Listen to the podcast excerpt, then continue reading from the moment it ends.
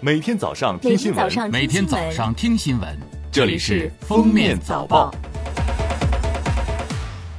各位听友，早上好！今天是二零二零年五月二十三号，星期六，也是农历的闰四月初一。欢迎大家收听今天的《封面早报》。首先来听今日要闻。二十二号上午，十三届全国人大三次会议在北京人民大会堂开幕。李克强总理作政府工作报告，让我们来听一下二零二零年的主要工作和目标：城镇新增就业九百万人以上，城镇调查失业率百分之六左右，城镇登记失业率百分之五点五左右，居民消费价格涨幅百分之三点五左右，现行标准下农村贫困人口全部脱贫，赤字率拟按百分之三点六以上安排。发行抗疫特别国债一万亿元，预计全年为企业新增减负超过二点五万亿元，居民收入增长与经济增长基本同步，宽带和专线平均资费降低百分之十五，大型商业银行普惠型小微企业贷款增速要高于百分之四十。政府工作报告中说，中小微企业贷款延期还本付息政策再延长至明年三月底。对普惠型小微企业贷款应延尽延，对其他困难企业贷款协商延期，推动降低企业生产经营成本，降低工商业电价百分之五政策延长到今年年底。据教育部官网消息，教育部办公厅公布本年度省级人民政府审批新设、更名、合并、调整、变更办学体制、撤销的专科层次高等学校备案名单，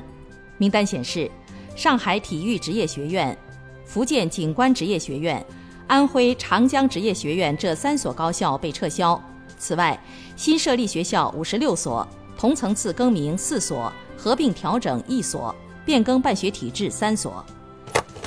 农业农村部二十一号发布非洲猪瘟防控强化措施指引，指引提出建立黑名单制度，将瞒报、谎报、迟报疫情和检测阳性信息。以及售卖屠宰病死猪、违规调运生猪、逃避检疫监管的生产经营主体纳入黑名单，实施重点监管。特别是对恶意抛售染疫生猪的，一律顶格处罚，坚决追究有关主体的责任并通报。今年赤字率拟按百分之三点六以上安排，财政赤字规模比去年增加一万亿元，同时发行一万亿元抗疫特别国债。这是特殊时期的特殊举措，上述两万亿元全部转给地方，建立特殊转移支付机制，资金直达市县基层，直接惠企利民，主要用于保就业、保基本民生、保市场主体，包括支持减税降费、减租降息、扩大消费和投资等，强化公共财政属性，绝不允许截流挪用。来看热点事件。黑龙江省卫健委五月二十二号对外发布：五月二十一号零时至二十四时，黑龙江省省内无新增新冠肺炎确诊病例，无新增无症状感染者。现有最后一例无症状感染者解除隔离医学观察，黑龙江省无症状感染者清零。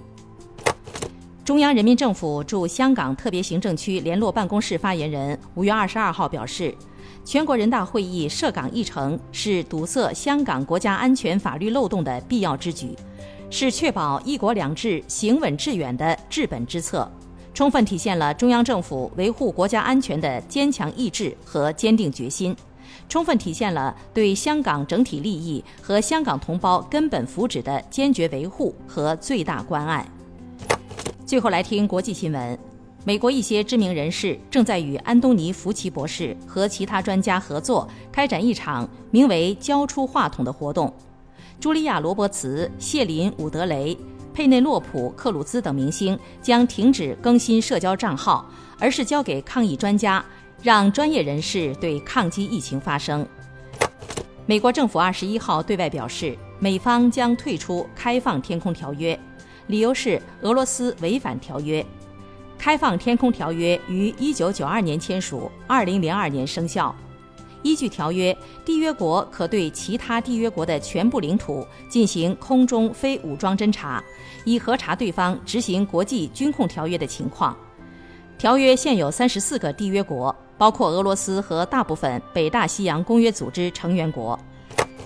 扎克伯格周四表示，他预计在未来五到十年间，Facebook 百分之五十的员工将永远远程办公。他指出，目前百分之九十五的 Facebook 员工都在远程办公，并表示该公司进行的一项调查发现，百分之五十员工都称其在家工作的效率与在办公室一样高。五月二十号消息，英国政府表示将从休眠账户中释放一点五亿英镑抗疫。休眠账户的定义是超过十五年无人认领的账户，释放的资金将用于支持社会企业和慈善机构度过此次危机。自二零一一年英国启动休眠资产计划以来，已释放超六亿英镑用于慈善事业。感谢收听今天的封面早报，明天再见。本节目由喜马拉雅和封面新闻联合播出。